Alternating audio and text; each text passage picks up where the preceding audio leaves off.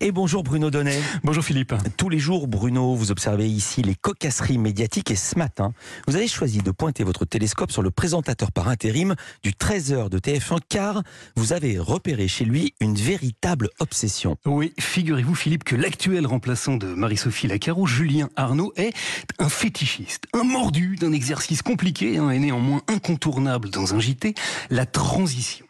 Alors, ça n'a l'air de rien, mais passer d'un sujet à un autre, c'est pas de la tarte. Sur France 2, par exemple, quand il doit enchaîner d'un reportage sur le crabe royal à un dossier sur la présidentielle, Thomas Soto s'embarrasse pas de fioritures et il procède comme ceci. Des crabes à la politique sans transition il Ah dit oui. sans transition et il enchaîne. Mais ça, Philippe, c'est du petit boulot. Et c'est pas du tout le style de Julien Arnaud. Non, car Julien Arnaud, c'est un pro, un champion des champions dans l'art coton hein, de la transition. Jugez plutôt.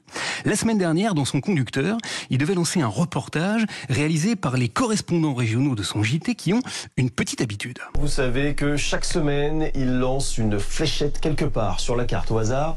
Et aujourd'hui, direction la Bretagne. Ils balancent une fléchette sur la carte de France pour déterminer leur lieu de tournage. Bon, ok.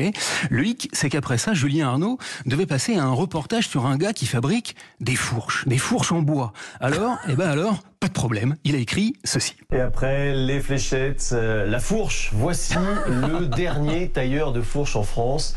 Et voilà, je vous avais prévenu, Philippe, hein, le gars est extrêmement pointu. Et quand il tient une métaphore, eh bien notre homme n'est pas du genre à la lâcher. Ce jour-là, par exemple, juste après les fourches, il avait un machin à lancer qui n'avait strictement rien à voir. Un deux minutes consacré à Un gnocchi au bled, une spécialité niçoise. Des pâtes fabriquées à Nice. Eh ben, pas de problème, Julien Arnaud nous a mitonné une transition aux petits oignons. Et on passe de la fourche à la fourchette avec un grand classique de la cuisine. Il s'agit du gnocchi.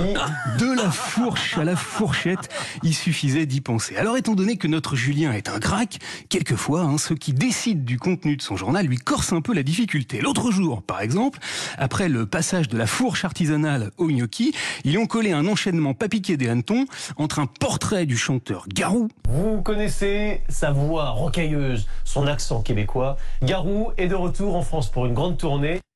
Un reportage sur des pâtes fabriquées cette fois en Savoie, les Crozets. C'est délicieux, c'est euh, goûtu, c'est crémeux. Va trouver une transition entre ces Ah deux ouais. sujets-là qui n'ont strictement rien de commun. Eh ben Julien, lui, il a réussi. Au Québec, vous le savez, hein, la spécialité c'est la poutine, mais nous, on va aller dans le Dauphiné pour déguster des crozets.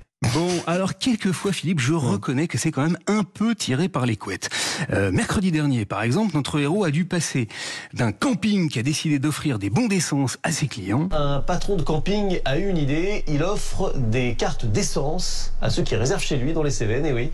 Un reportage sur les difficultés de stationner à Marseille. Pas facile, mais dans ces cas-là, notre Julien a une petite botte secrète. Il utilise ce qu'on appelle le plus petit dénominateur commun. Et entre l'essence et le stationnement, bah, il y en a un, la bagnole. C'est bien de pouvoir rouler, mais encore faut-il ensuite se garer à Marseille. C'est la guerre du stationnement en ce moment dans certains quartiers.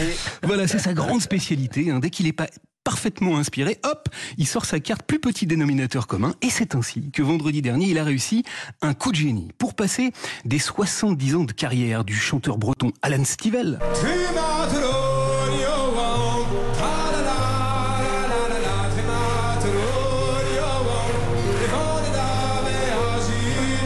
reportage sur le ramassage des coques dans la baie de Somme. Les coquillages de la baie de Somme, ce sont des joyaux pour Pascal.